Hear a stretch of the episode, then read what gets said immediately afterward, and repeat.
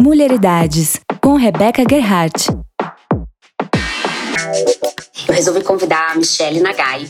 A Mi, ela é minha amiga pessoal. Eu conheci ela na residência médica de ginecologia e obstetrícia lá na UEL. Quando ela era R1, eu ainda era interna da faculdade. Eu tava no quinto ano e ela era R1. Desde então a gente foi só aproximando laços. Ela veio para São Paulo, eu vim para São Paulo depois, segui muitos dos passos dela. E hoje a gente trabalha com coisas muito parecidas. Somos taurinas, temos a mesma idade, a gente tem muita coisa em comum.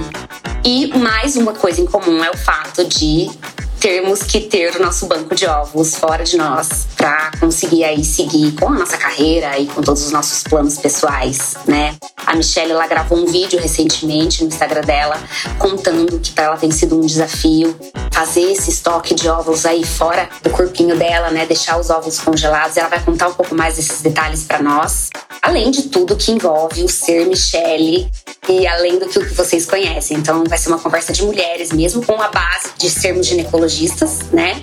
Mas acho que ela vai agregar demais aqui com a gente. Oi!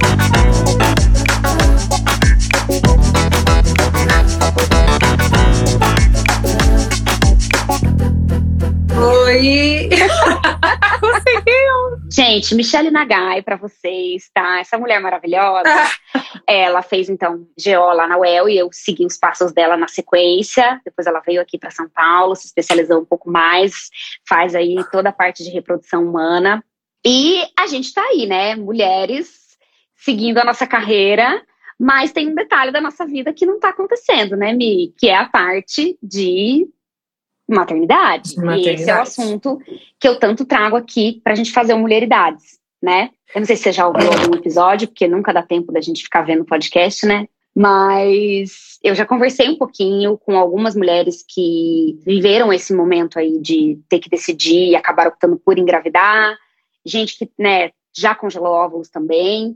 E me chamou muita atenção o vídeo que você fez recentemente no seu Insta, onde você compartilha isso, né? De que, beleza, tomei a decisão, vou congelar óvulos, porque as minhas condições profissionais e pessoais não me autorizam a engravidar agora. Não sei nem se quero, de repente. Mas e aí, é simples assim, né? E no seu vídeo você deixa esses detalhes bem claros para nós, né, Mi? Então, se apresente um pouquinho, fala para nós como é que tá o seu contexto disso tudo. Então, gente, Conheço a Rebeca de muitos anos, né, Rê? Já passamos por Sim. várias juntas, viagem, loucura, Sim. momentos difíceis, momentos bons. Sim, muito e, bom. E a, eu acho que eu e a Rebeca nos pegamos na mesma época de vida, né, Rê? Nós Exato. tivemos uma opção aí por trabalho. Nós uhum. duas somos taurinas, com dois dias de diferença. então, tem modos, enfim. E assim, eu passei por essa fase. Trabalhadoras.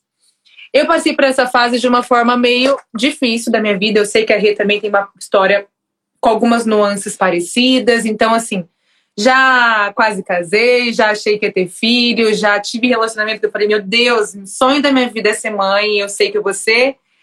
E depois, mil coisas aconteceram na nossa vida e eu me, cheguei, eu me vi num momento que eu falei, meu Deus, eu não sei se eu tenho vontade de ser mãe. Eu gosto muito da minha vida agora, eu sou uma pessoa que eu gosto muito da minha liberdade. Será que eu vou querer ser mãe um dia? E resolvi congelar. E eu não sei se vocês viram no meu Instagram, a Rebeca passou por essa fase junto comigo, porque foi a fase que eu descobri que eu tinha uma reserva ovariana mais baixa do que o esperado, e foi uma fase muito, muito, muito difícil da minha vida. E faz uns dois anos isso, né, Rê? Faz. Nós estávamos na Unifesp dois, Sim. três anos, eu não sei. E aí me vi nessa. Me vi Michele, médica, especialista em reprodução humana, tendo que bater com talvez eu não tenha óvulo, tá acabando, minha reserva é baixa. Fiquei dois anos bem difíceis da minha vida, assim, é, de tudo, né? Tudo muda. Acho uma chavinha vira na nossa vida, que é uma coisa louca, né? Assim, às vezes a gente tem a impressão de que a maternidade é uma coisa, tipo, muito resolvida na minha vida. Eu falava, vai, uhum. quero ser mãe? Acho que quero, mas também se não for. Mas assim, uhum. não, não é assim que as coisas funcionam. A hora que a gente uhum. vê que uhum. talvez não dê, meu Deus, uhum. vem uma coisa assim da nossa vida que a gente não espera, né? É uma coisa louca. É, eu acho que é legal a gente explicar para as pessoas assim. A gente sempre fala nas nossas redes sociais, mas é sempre legal reforçar, né, Mia? Até porque tem, talvez vai ter gente que vai só ouvir o claro. um podcast. Então, assim, a gente consegue ter uma ideia quando a gente ainda não quer engravidar, de entender um pouquinho de como que é o nosso estoque de óvulos. Isso não é um atestado de fertilidade de nem, e nem de infertilidade, né? A gente adoraria poder fazer uma fotografia de um momento da nossa vida e falar segue feliz ser fértil, ou corre ser infértil. Não, não tem muito como você ainda não querendo engravidar, falar se a pessoa pode ou não engravidar, né, Mi? Mais ou menos isso para tentar resolver com as pessoas. A gente só descobre se nós somos férteis ou não, na hora que a gente começa Tentando a engravidar. Tentando Exatamente. Engravidar. Atualmente, nós temos algumas ferramentas para pensar sobre a reserva ovariana, que é o tanto de óvulos que nós ainda temos. E isso nos fala muito não sobre nossa fertilidade no momento, porque você pode ter uma reserva mais baixa, mas ovula todos os meses. Mas nos fala um pouquinho sobre quanto que isso vai durar e principalmente como que vai ser a sua resposta a um tratamento de reprodução assistida, seja ele uma fertilização in vitro ou seja, seja um congelamento de óvulos. Isso, eu, isso é uma coisa relativamente recente na medicina. Né? A liquidificação de ócitos é uma coisa que caminhou há pouco tempo, assim, né? Tem uma qualidade boa há pouco tempo. Então, até a minha época da Rê, eu acho que a gente até conseguiu pegar uma fase boa, mas assim, quem tem lá para os seus 40 anos, 35 para frente, que é o nosso, nós temos a 35, Uhum. Pegar uma fase de que não tinha tanto essa informação, ninguém nos falava uhum. sobre isso, a gente não tinha dados, então uhum. nós achávamos assim, ah, até 40 anos, talvez beleza, né?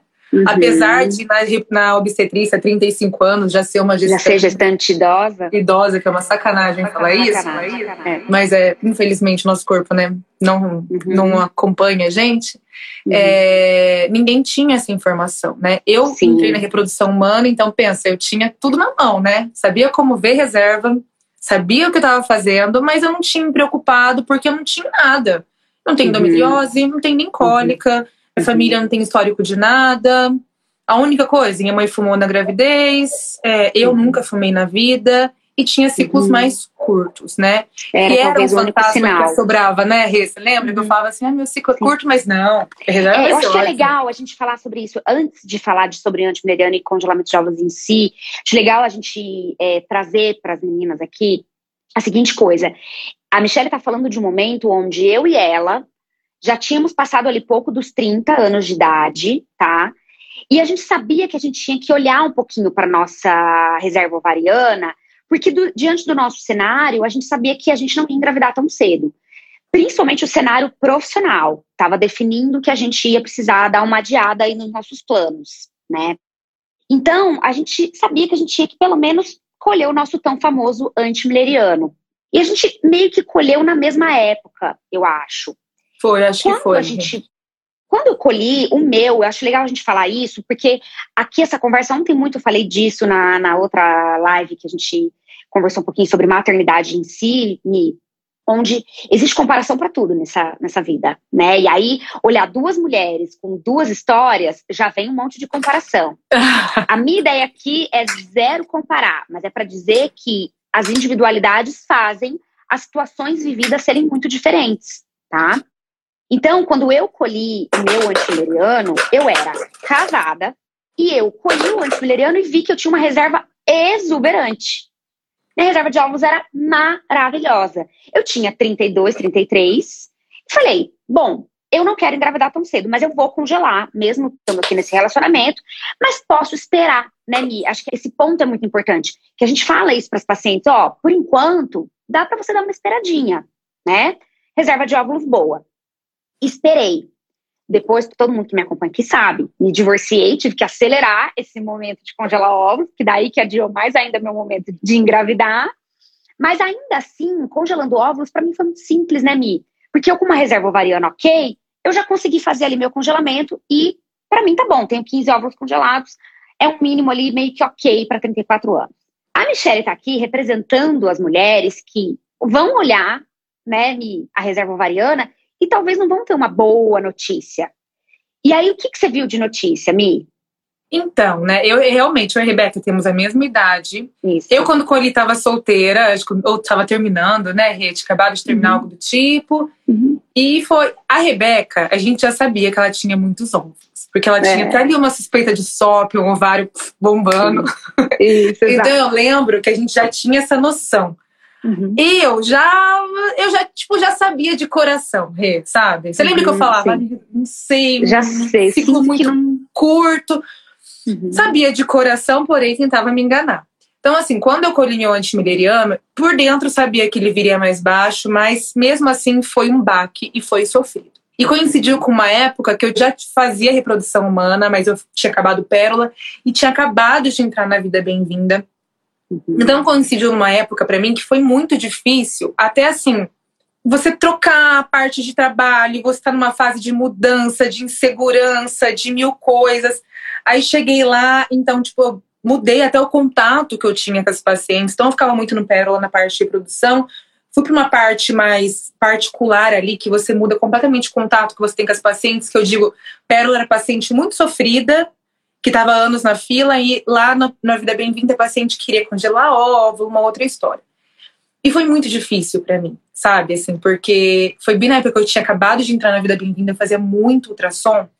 E cada vez que a paciente chegava lá, é, cada vez que eu vi uma paciente cancelando o ciclo porque tinha pouco óvulo ou com uma baixa reserva, eu me identificava, me trancava no banheiro e chorava. Então, assim, foi muito difícil. Eu lembro que quando entrei, o Lucas, que é meu sócio atualmente, ele falava assim: Mi, é, fiquei sabendo que você chorou no junto com a paciente, porque assim, eu via a paciente chorando, aquilo me tocava muito mais forte do que me tocava antes. E eu já sou Uhum. manteiga derretida, então assim, é, foi uma fase muito difícil para minha vida. Eu, sinceramente, demorei uns dois anos para digerir essa situação, Rê. Dois anos de muita terapia, de ai meu Deus, eu não vou tentar mais, eu acho que meu destino não vou ter filho. Depois, não, eu vou tentar porque eu tenho óvulo ainda, não é uma. Sabe assim? Uhum. Foi complicado. É, eu acho legal a gente contar isso aqui, porque nós, como ginecologistas, a gente vê as nossas próprias histórias nas nossas pacientes. É assim, muitas vezes é super difícil, desafiador a gente fazer, exercer o nosso ofício, porque a gente está com uma mulher e ela está contando a nossa história através da história dela. É assim, surreal, em todos É. os contextos, tá, gente? Aqui a Michelle está reproduzindo a parte da reserva ovariana. Mas tem várias outras coisas que a gente vive enquanto mulher, porque por trás de toda a GO tem uma mulher, quando é, né, a gente é mulher no caso. E aí a gente fica aqui nesse desafio de manter a postura de ser médica dessa pessoa que está precisando da nossa ajuda e ao mesmo tempo ser um ser humano que está ali ouvindo aquela história que muitas vezes está se refletindo sobre o que a gente é mesmo, né, Mi? Exatamente. E aí você então até criar a coragem de olhar verdadeiramente para sua reserva de óvulos, você demorou um pouquinho para querer Não, colher na época, eu lembrei. Quando eu colhei, eu namorava. Eu Tá. namorava, só que era um namoro que a Rebeca vai saber quem é, só de eu explicar mais. Uhum. Era um namoro, assim, com uma pessoa que eu era apaixonada, mas que não tinha nada a ver comigo. Uhum. E que eu sabia que não tinha tanto futuro. Sabe quando você tá apaixonada, louca, cega? Tipo, ah, não, vai dar certo. E quando aconteceu isso, assim, de que ficou muito difícil, que eu enfrentei minha reserva, eu sabia que se eu quisesse engravidar amanhã, eu engravidaria, porque eu ovulo todos os meses, mas eu sabia que seria um, uma- um momento muito difícil. E eu me vi fazendo todos os passos da paciente. Jogando aquele peso no meu parceiro, sabe? Assim, tipo, sofrendo, falando, meu Deus, o que eu tô fazendo com esse cara perdendo tempo. Me vi chorando. E eu lembro que ele. Eu não queria falar pra ele, porque no primeiro momento, assim, parece uma coisa fraca nossa, né? Difícil, é uma coisa muito complicada. Mas assim, Uhum. ele sabia que estava acontecendo alguma coisa estranha comigo e eu falei. Aí eu lembro que ele falou: então você quer ter filho? Então vamos, quer ter? Eu olhei pra falou cara dele. ele. É, eu olhei pra cara dele aquele dia eu falei, meu Deus, eu não vou conseguir continuar com esse cara. Ele é maravilhoso, sensacional, tipo, me deu um apoio bizarro, mas não tinha nada a ver comigo. Como que eu ia ter filho com um cara assim, que não tem nada a ver comigo? Então, pra mim, foi um divisor de águas. Eu fiquei um tempão solteira depois disso e eu nunca ficava. Eu emendava um namoro no outro tal. E na época foi, tipo, muito difícil pra mim, e na- mas na verdade me fez encarar de frente, sabe? Uhum. e ver o que eu estava fazendo da minha vida. Então, eu terminei, Fiquei ali um tempo solteira, pensei muito, passei por toda essa fase, tento, não tento. Ah, acho que o meu uhum. propósito de vida é fazer as pessoas engravidarem e cuidar de mulher e congelar óvulo, mas talvez não seja ser mãe. Aí passei por mil coisas. Dois anos de terapia, muitos ultrassons, muito uhum. chororô. Uhum. Aí esse ano eu acho que eu me fortaleci mesmo assim de base e resolvi começar realmente o meu procedimento de congelamento de óvulos, que de primeira já cancelamos. Então, e aí antes da gente contar detalhes desse congelamento de óvulos, eu acho que é importante as pessoas saberem disso, assim, para você olhar para sua reserva ovariana, precisa de preparo. Para você tomar condutas diante do que o resultado que você vai ver, precisa de preparo. Não é tão simples assim. A gente consegue, obviamente, simplificar, mas isso envolve questões sociais, questões financeiras que todo mundo já sabe, mas mais do que financeiras, Muito as questões mais. sociais, é, de relacionamento que a gente tem, que tem um impacto muito, muito grande. Né? Quando a gente está ali diante de uma reserva ovariana de uma paciente, a gente não está olhando só essa paciente, a gente está olhando ela no contexto dela como um todo, profissional, pessoal, e isso se respinga pra caramba. Muitas pacientes chegam, olham para a reserva ovariana, mas vão voltar para realmente pensar ou para fazer um pré-natal e né, engravidar, ou para congelar, tempos depois. Não é assim tudo tão rápido, né? Não, não é. É uma coisa, né, Rê, que eu acho que pega na gente de um jeito que nada pega. Eu falo isso porque eu sempre fui uma pessoa que falei, ah, talvez se não tiver filho, beleza. Só que não é assim. Eu acho que nós crescemos com um script tão entranhado na nossa essência que por mais que você fale, ah, é bobeira, tá dentro de você. Sim. Eu falei até isso no meu vídeo. Você cresce, você chama assim: vou crescer, vou, fazer, vou estudar, vou casar, vou ter filho. Uhum. E quando você vê que isso não está seguindo essa ordem, talvez não siga, mexe alguma coisa na tua cabeça uhum. muito louca. Uhum. Eu sempre me achei uma pessoa, tipo, Imagina, se eu não tiver filho, não sei. Não, isso mexeu comigo muito. Me deu uma sensação de fracasso e de. Como que eu vou falar? E de não ter o que fazer, assim, né? A gente Falta de controle. Né? médicos. Exatamente, com médicos parece que a gente tem controle de tanta coisa e você vê que não, você não tem controle disso. Você não tem controle do seu corpo. É muito frustrante, sabe? Uhum. É, foi muito difícil para mim isso. Uhum. Então, olha, é difícil, Rê. Mexe assim. Sim. Eu tenho várias pacientes.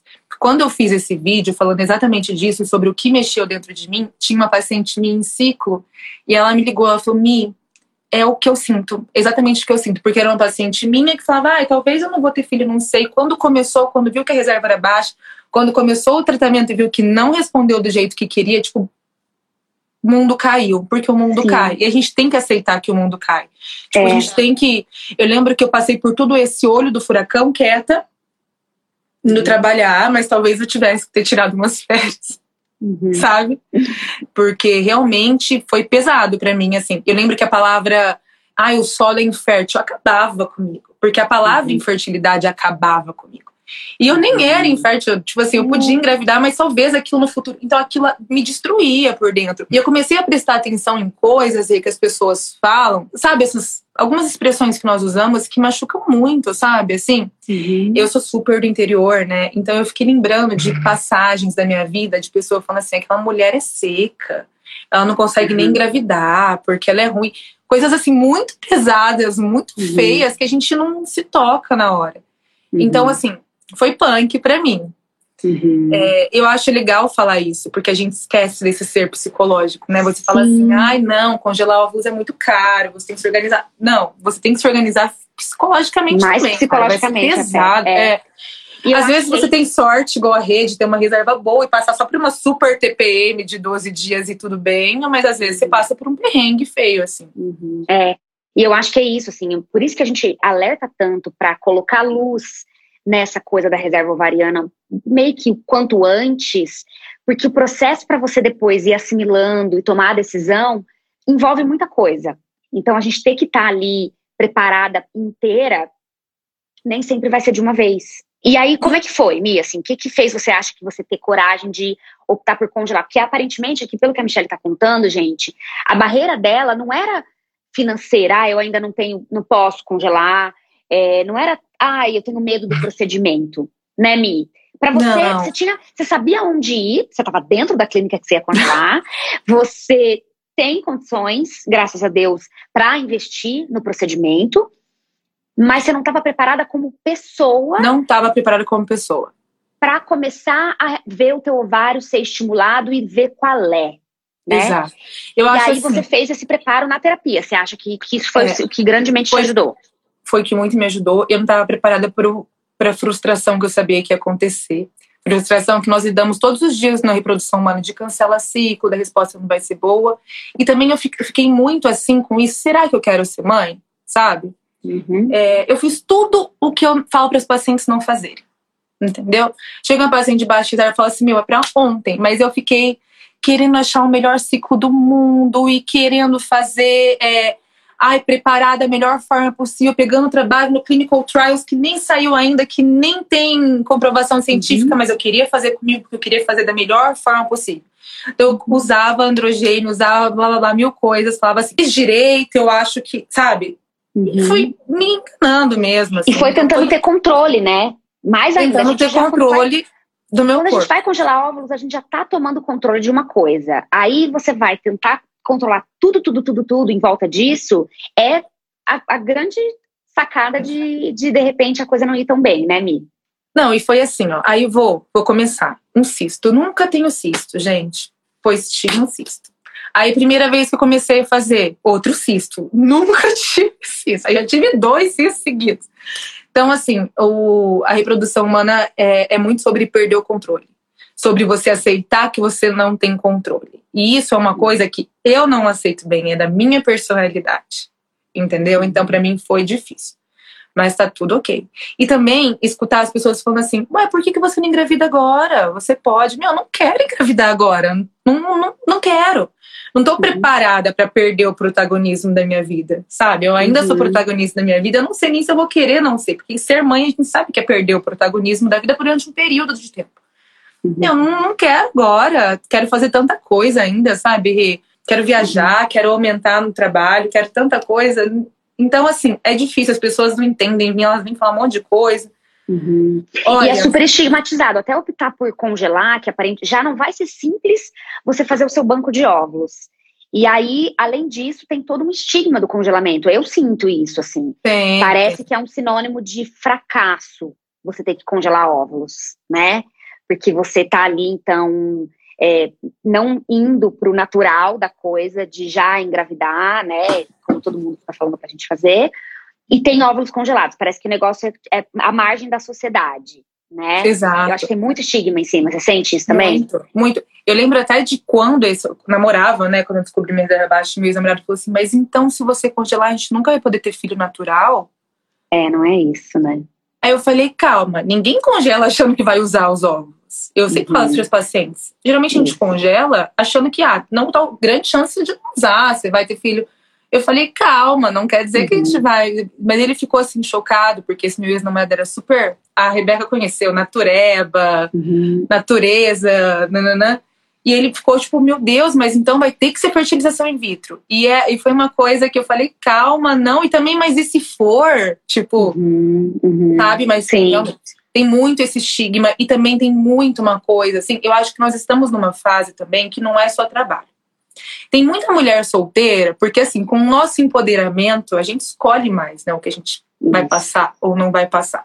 Então tem muita mulher solteira, maravilhosa, empoderada, que trabalha e que ainda chega no fim de semana, no almoço de família, e tem até vergonha de falar assim, poxa, eu tô solteira e vou congelar meus óvulos, porque aí vem, ai, mas é porque você é muito exigente, você só pensa em trabalho, você não aceita nada. Então também Isso. tem isso, sabe? Esse Eu é o grande estigma. Esse é um estigma, assim, é, é pesado. E cada vez é mais frequente, cada vez tem mais mulher casada, solteira, enfim, Uhum. querendo. pro- A gente que é, ajuda as mulheres a congelarem óvulos, a gente já congelou de em vários cenários, né, Mi? Muitas Já vários, casadas. vários cenários. nada a Casada e paciente. relacionamento. Não, paciente casada que fala não quero ter filho tão cedo, aí começa a fazer, fala agora eu quero ter filho, no meio do procedimento, aquilo que era um congelamento vira uma FIV. Uhum. E É. paciente. Nossa, eu tive. Tem paciente viúva, paciente é, com relacionamento homoafetivo, Sim. enfim. mãe solo, tem muita coisa, gente. Sim. Então, hoje em dia nós temos uma variedade maravilhosa, sempre tivemos, né? Mas hoje nós sim. aceitamos, nós entendemos uma variedade maravilhosa de relacionamentos e, e vidas e estilos de vida. Sim. Agora, me conta um pouco mais esse detalhe agora pra gente. De que você então decidiu, se preparou emocionalmente para estar tá ali submetendo ao estímulo, para ter então o seu estoque de óvulos guardadinho. E o que, que aconteceu exatamente? Você teve os cistos, não conseguiu começar o ciclo, a gente não vai entrar em detalhes técnicos, mas explica mais ou menos como se você fosse explicar para, assim, qualquer pessoa. Conta então, aí pra gente. Eu vou explicar de um jeito bem simples, Isso. bem. Não reparem, Rebeca. Então, assim, ó, eu falo para os pacientes sempre o seguinte: nós temos alguns limites na reprodução. Um dos limites principais é a reserva ovariana. Então, se eu, nós nascemos com a quantidade de óvulos que nós utilizaremos para o resto da nossa vida, a gente vai gastando. E essa velocidade de gasto, que varia muito de pessoas para pessoas e faz com que uma paciente, com que eu e a Rebeca temos dois dias de diferença de vida e ela tem uma reserva melhor que a minha. Então, isso pode ser por fator genético, endometriose, várias coisas. E o nosso corpo, ele é esperto. Então, o que, que ele começa a entender? Meu Deus, já gastei muito óvulo, mas eu quero que ela entre na menopausa, sei lá, com tantos anos. Então, agora eu vou começar a economizar. No começo do nosso mês, na menstruação, eu, eu brinco que é o start do ovário.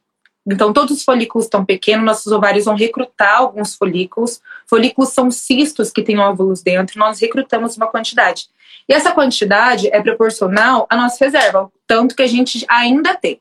Então, se eu tenho pouca reserva, eu tenho pouco óvulo, eu recruto pouco óvulo, porque esse óvulo ele vai ser gasto. E aí chega um tempo que nossos ovários põem esses óvulos para crescer, somente um ou dois vão ter uma quantidade suficiente de sangue, uma quantidade suficiente de receptor de FSH para continuar a crescer e ovular, e os outros vão morrer. Então, assim, isso, infelizmente, é o nosso limite. Qual é a diferença de um ciclo normal para um ciclo de reprodução humana? A diferença é que nessa fase que eles estão crescendo, eu vou dar uma dose muito maior de FSH e LH, com o intuito daqueles que nós faríamos morrer continuarem crescendo, e nós conseguimos pegar a maior quantidade possível de óvulo. Então, se a paciente tem uma reserva baixa recrutou pouco, ela vai ter pouco ali na frente. Não adianta, esse é o limite. A medicina ainda não chegou no lugar onde eu faça com que você recrute mais. Da mesma forma que uma mulher tem muito óvulo, recrutou 30, ela tem chance de ter até 30 óvulos. Se você recruta 5, você tem chance de ter 5. Então, esse é o limite. E além desse limite, nós temos uma quantidade. Não adianta eu congelar 5 óvulos com 35 anos, porque eu não sei o que vai acontecer com esses óvulos. Então, eu vou congelar cinco. Um ou outro pode não sobreviver ao descongelamento, um ou outro pode não fertilizar, os que fertilizam alguns não vão ser geneticamente normais. Enfim, a gente tem que ter uma quantidade que nos ofereça uma boa chance realmente de engravidar aqueles ovos. Para entrar para o funil, que é um verdadeiro funil. O funil né? da reprodução humana. A gente faz uma, um estoque sabendo que ele vai, na verdade, chegar num gargalo ali de limite para ter um bebê em casa mamando.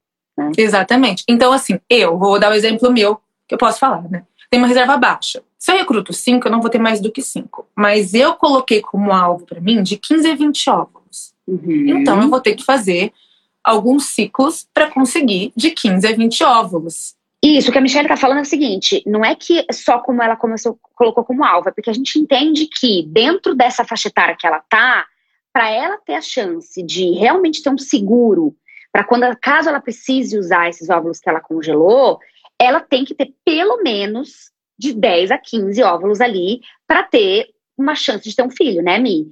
Então, você vai precisar ter esse banco de óvulos com essa quantidade. E quando você foi fazer o primeiro estímulo, quantos que você congelou? Nenhum, Rê. Você não congelou nada ainda? Nada. O primeiro estímulo, tipo, cresceu totalmente regular e não achei que valesse a pena. Tá Segundo tá estímulo, tipo, putz, cresceu tudo errado também. E ah. aí eu falei, não, vou mudar toda a medicação, eu provavelmente devo ter algum, alguma resistência, algum tipo, né, de uhum. medicação, vou trocar tudo. Sim, eu sou meu caso mais complicado, sabe aquilo? Uhum, sei, e aí eu já sei. pus na cabeça que na pior das hipóteses eu vou congelar um por mês. Tô lá dentro uhum. mesmo, vou fazer no ciclo natural. A Regina uhum. até perguntou: não pode pegar uhum. óvulos em meses diferentes? diferentes? Pode sim, pode. Regina. Uhum. Isso que a gente faz. O problema é que cada vez que você vai pegar óvulo é muito hormônio, é um gasto com medicação, é um gasto. E isso não vai ser a realidade da grande maioria das pacientes, né, Mia? Não vai ser. Não é, legal, é legal a gente não, não falar isso assim como sendo uma tranquilidade para a pessoa, porque não é simples assim você ficar tendo que ficar juntando todo mês, passar um ano inteiro para congelar. É, não, não é, gente. Qual a idade isso piora? Então pensa que isso. quanto mais velha, menos óvulos você tem, maior chance de precisar de mais de um estímulo. Por isso que a gente isso. bate tanto na tecla para não prorrogar muito, para tentar congelar mais cedo, para conseguir numa vez só conseguir a quantidade boa de óvulos ou óvulos de boa qualidade. Sim, mas é muito importante a Michelle trazer esse assunto, porque não adiantava também ela fazer dois anos atrás esse procedimento e talvez até ter mais óvulos na época, mas ficar toda bagunçada emocionalmente, é, enfim, mandando energias até negativas para esse óvulo, que eu acredito super nessas coisas, é, que não tá nada científico aqui, bagunçando tanto você, né, Mi? Hoje, talvez você não conseguir congelar nos estímulos que você já começou, tá mais leve do que se você congelasse um 5 de uma vez que você já tivesse congelado na Michelle de dois anos atrás. Faz sentido isso, não faz? Faz, total. Assim, o que faria sentido era eu ter descoberto isso antes e ter feito na Michelle de três, quatro anos atrás, que eu tava mais tranquila. Só que foi uma fase, para mim, muito. A Rebeca acompanhou essa parte. Tanto que eu, tipo assim, sumi de todo mundo. Foi uma fase muito difícil, porque eu mudei tudo que eu tava fazendo, me peguei em uhum. situações que eu me senti insegura comigo mesma. Uhum. Terminei relacionamento, repensei toda a minha vida, repensei o que eu queria da vida. Então, assim, para mim foi muito importante essa fase. E uhum. graças a Deus, eu estou dentro de um lugar onde eu posso fazer. Eu sou sócia de uma clínica de reprodução humana, então isso. eu consigo fazer aos pouquinhos. E isso também é. estava na minha cabeça. o que tranquilizou chega, você muito foi isso, né? Foi também. isso, foi com certeza. Quando chega uma paciente que tem uma reserva baixa, a primeira coisa que eu falo é corre, não perde tempo e vai. Mas no meu caso, assim, foram muitas, mu muitos fatores juntos, assim, que não aconselho fazerem isso, não façam isso. É, é, eu acho que é o Renato entrou agora. Renato é. fez meu último ultrassom, tadinho. Uhum. É, tadinho. Teve que me dar notícia ruim, coitado. Difícil, né? É. Então, assim, não façam isso. Eu fiz porque eu tava passando e porque eu sabia que eu teria condições de me organizar depois. E para mim também, se não desse, eu também já estava mais tranquila quanto a isso. Uhum. É, e aí acho que as pessoas devem ficar perguntando, tá, mas então por que, que você quer congelar, Michelle? Explica para nós, assim. Partindo, fugindo da parte técnica e voltando para Michelle, que está aí, sucesso profissional, é uma mulher maravilhosa, tem, tem, cada vez mais se conhecido e se apropriado do ser humano que você é. Eu tenho assistido isso, tenho muito orgulho de ver essa transformação que é você se empoderar da mulher que você sempre foi, né? E isso sempre foi um grande desafio. Você tem conquistado muitas coisas, mas está olhando para um lugar difícil para você. E maternidade não é a sua prioridade, você já falou. Organiza essa, essa informação para a gente entender. Por que, então, que você considera fazer isso? Para mim, eu, eu, acho que para todo mundo, ter a, o poder de escolha faz muita diferença. A gente muda muito de opinião. Eu já, tipo, quase casei. Quando eu conheci a Rebeca, eu tinha apartamento comprado, eu tinha certeza que eu ia ter filho depois de poucos anos. Eu tinha, queria muito ter filho. Aí terminei e falei, não quero. Aí, sabe, assim, a gente muda muito a cabeça. E não é legal você ter um limite, né? Eu não quero ter esse limite. Eu quero que, se eu quiser, tipo assim, daqui cinco anos, ah, agora eu quero ter filho, eu quero poder ter. Eu acho que isso faz muita diferença no nosso emocional também, sabe? Ter o poder de escolha. Isso uhum. faz muita diferença você não sair correndo que nem uma louca. Imagina se eu tivesse escutado as pessoas, ah, engravida. Imagina se eu tivesse engravidado daquele meu ex-namorado que não tem nada a ver comigo, que não teria uhum. futuro, que eu gostava muito, mas eu sabia que não tinha futuro. Tipo, não, eu tenho que ter meu poder de escolha, assim. Eu não sou uma pessoa, que, que, se contenta, se contenta com pouco. Com pouco né? Maravilhosa. Eu contento com o que eu quero mesmo. Então, isso acho que faz toda a diferença. Uhum, perfeito. E porque você também vê no seu dia a dia, na sua prática clínica, o tanto de mulheres que às vezes chegam com tudo já alinhado na vida, a parceria de vida, o trabalho e tudo mais, mas chega tarde e aí não tem muito mais o que fazer, Nossa, né? É. A não ser usar óvulos de outras Exatamente. pessoas, óvulos doados. E que Existe... aí é um outro trabalho mental. É outro tá trabalho. Bem, a gente pode trabalhar e aceitar super bem a ovodoação, que eu acho bem maravilhoso, olhando para uma ótica científica e depois, né, o que vem. Mas também é um outro trabalho mental muito importante para poder ficar tranquilo. né? Muito. Então, é isso que eu acho também legal a gente falar. No meu caso, eu ainda tenho óvulos, ainda tenho possibilidades de congelar. Existem pacientes que chegam e elas simplesmente não têm mais óvulos e não tem o que a gente faça. A gente tenta e não consegue. Nesses casos, é ovo doação. Hoje em dia, pelo CFM, nós conseguimos, graças a Deus, melhorar, flexibilizar um pouco com doação de irmãs, entre outros, mas ainda existe. E é, é tão difícil. Isso é uma coisa, Rê, que ó, olha, que eu vi na minha prática. Quando eu fazia residência no Pérola, lá é um dos únicos ambulatórios SUS que tem ovo doação. Uhum. E a gente uhum. oferecia e parecia tão óbvio que a paciente aceitar, sabe assim? Ela quer tanto ter filho, meu Deus, por que, que ela vai engravidar? Tipo, ela vai pôr o ovo de outra pessoa com espermatozoide do marido dela vai engravidar, vai estar tá grávida, vai amamentar. E tinha paciente que não queria. E eu não entendia muito isso, sabe? Assim, eu entendia, mas não entendia, sabe? Uhum. Depois eu vi na minha pele. Eu não sei se eu tenho uma vontade tão grande de ser mãe para isso. Eu acho que se não acontecer, talvez eu não queira. Tá. Eu entendi essas pacientes, porque às vezes uhum. você tem vontade, mas. Eu também acho super justo. E outra pergunta: você faria uma produção independente? Rê, hey, eu acho que se me der vontade, eu faria. Eu lembro tá. que quando eu terminei, que eu, eu dei a louca, né? Terminei, falei, ah, foda-se. Olha isso pra gente. Pode falei, falar. ah, vou terminar e nananana. Liguei pro meu pai e falei assim, papai, é o seguinte. Se me der a louca, eu compro um semi, uhum. compro nos Estados Unidos e tenho a produção independente. Aí uhum. o pai falou, ai, filha, coitado, né? Ele, ah, se você quiser, te dou super força, tal, né? Compraria, Rê. Se, eu me, se me der vontade, se eu puder sustentar, se eu tiver uhum. condições, faria assim, sem pensar. Uhum. Atualmente eu não tenho esse desejo porque eu não tenho, quero ter filho nem agora. É. Mas, gente, tem tanta família aí, e as pessoas falam assim, você vê muita gente falando, ai, mas é muito importante ter isso e ter aquilo. Não, gente, tem tanta família aí não. que começa padrão e depois. Tradicional. Uhum. Muda tanta coisa, assim, eu tenho certeza que eu tenho amor suficiente para cinco filhos criar uhum. sozinha. Com certeza, com certeza.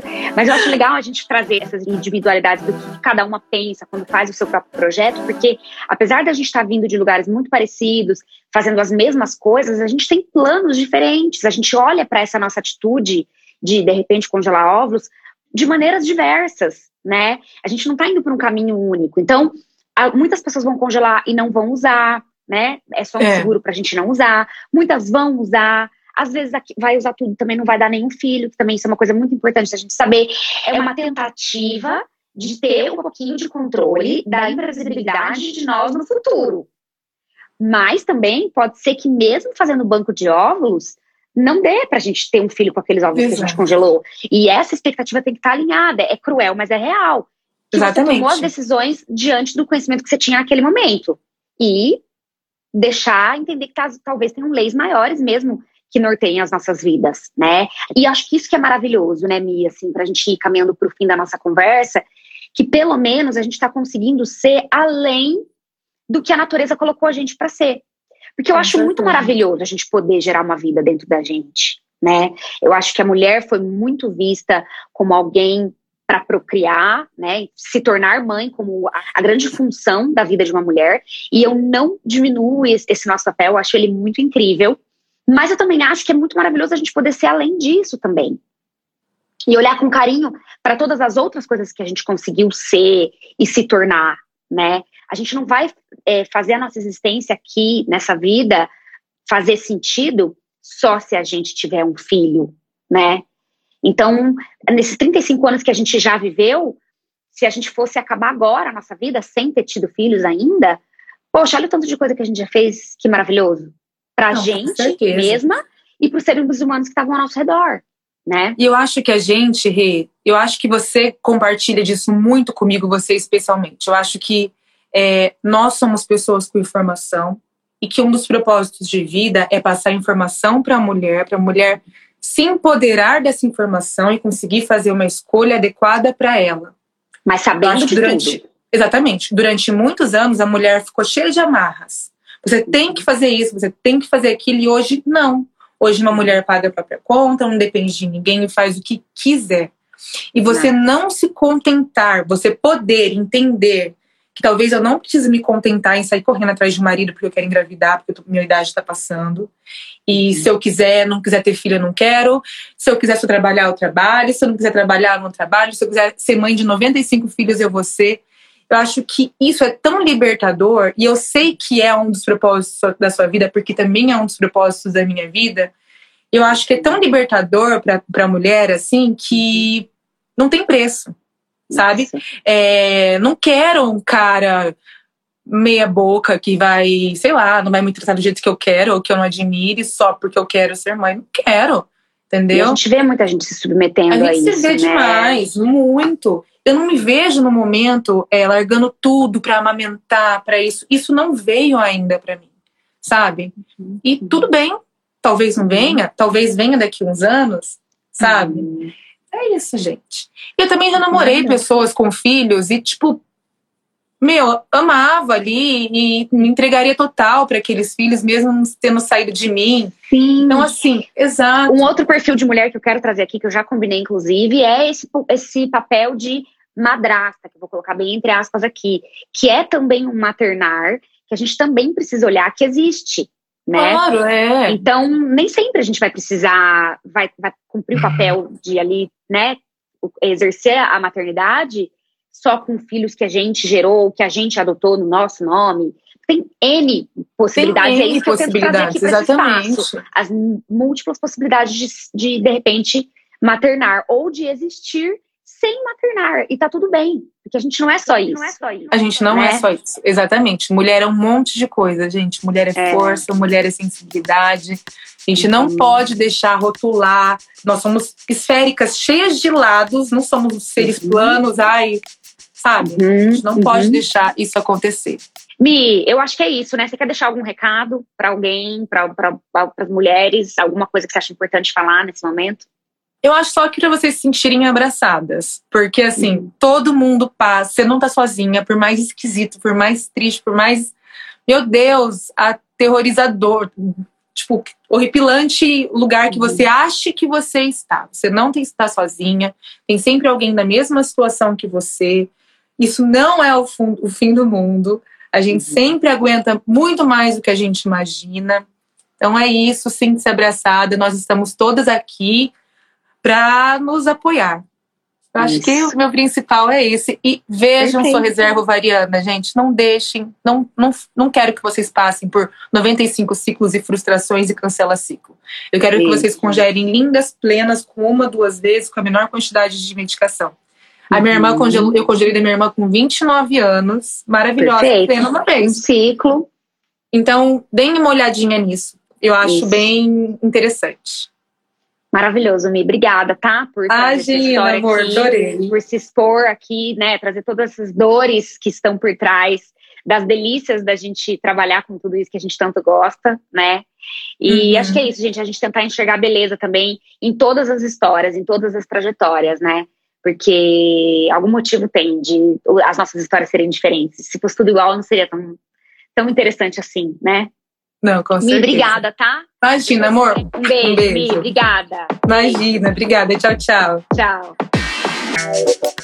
E se você também quer participar dessa conversa, vem com a gente no meu Instagram, doutora.rebecagerhart. E lá a gente faz lives quase todas as terças-feiras, às 9 horas da noite. E bate papo com mulheres inseridas nos mais diversos cenários aí, relacionados à maternidade.